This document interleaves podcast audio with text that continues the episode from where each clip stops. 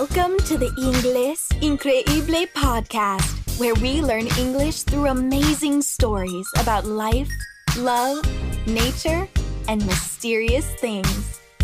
And now, your host with the most, Javier Chavez. Hola, estimados oyentes! Hello to my esteemed listeners.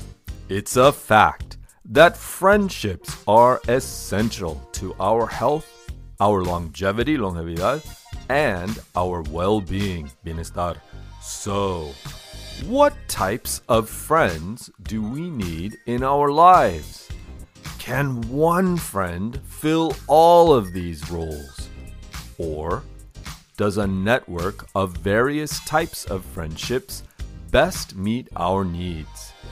And what type of friend are you? Join me today as we count down the top six types of friendships we might have in our lives. Five, four, three, two, one. Number six, work friends. Sometimes coworkers can be friends. We spend a lot of time at work, so we have many shared experiences. The clients, customers, bosses, the ups and downs of business, the job, the industry, the office, the machines and computers, even the part of town your workplace is in. How many of you have a special bar near your workplace where you sometimes get drinks with your coworkers after work? Coworkers support each other and validate their feelings because we share this experience of work most every week. We can keep each other motivated, joyful, and even have a little fun together while we're working. Maybe we never see our coworkers outside of work or after we change jobs, but when we're on the job, we know they have our back. Number 5. Social media friends. Social media can be a great place to connect with people around a common interest or identity, especially when there aren't those people in our neighborhood or town. If you have an interest in science fiction, knitting, tejido de punto, botany, or learning JavaScript, you can find people online who are also interested in those subjects. They may live in another country or continent, but you can easily strike up a conversation about your favorite subjects. Strike up a conversation means to start a conversation, but it usually means starting an enthusiastic and lively conversation where participants are excited to be talking to each other. It is like striking a match to start a fire, encender un fósforo para enseñar un encendiendo. Number 5. Social media friends. Social media can be a great place to connect with people around a common interest or identity, especially when there aren't those people in our neighborhood or town.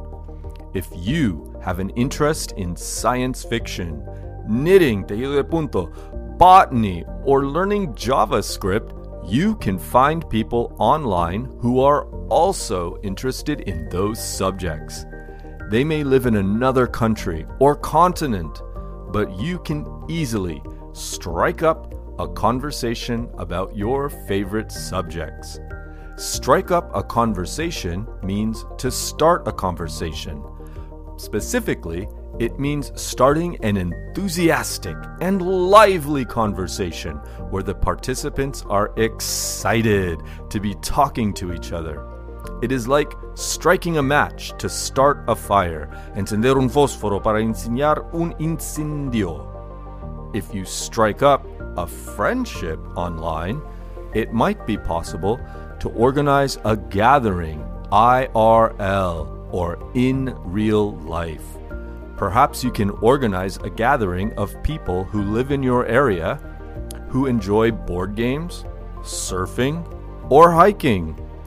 Perhaps you will never cross paths with online friends in real life, or IRL, but they can still be important connections. Number four, friends of convenience. In English, crossing paths with someone means to meet them. Specifically, it means meeting them unexpectedly or by chance. Oftentimes, we'll meet people who are easily accessible. Perhaps you cross paths and strike up a conversation. Then, you might even strike up a friendship. Perhaps you live on the same street. Perhaps you go to the same restaurant, bar, club, or maybe you play basketball or soccer at the same field, or surf at the same beach. Maybe you both have children at the same school or playground. Your friendship is centered around this location or situation. Perhaps it is limited to that location or situation. Or perhaps you may choose to expand the friendship.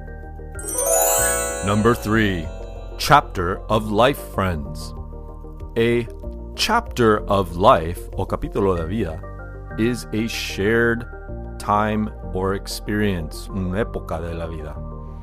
In English, we have a saying birds of a feather flock together. Literally, it means los pájaros que tienen las mismas plumas se parecen. It means people with the common interests or common attributes become friends. We are all in different chapters of our lives. First, we are children in school, then teens, young adults, middle aged, elderly. Perhaps we are in a chapter of life where we are going to college, going back to college, having young children at home, starting a business, retiring, divorcing our spouses, moving to a new town, getting married. Finding people who share an experience or identity that is central to your life at this moment can be a tremendous support. Friends who share your same chapter of life can validate your feelings during all the ups and downs. Perhaps you will lose touch with these friends when this chapter of life is over. Or perhaps they will become lifelong friends. We'll be right back with the final two types of friends that enrich our lives after a brief message from our sponsor who makes this podcast possible. Stay tuned.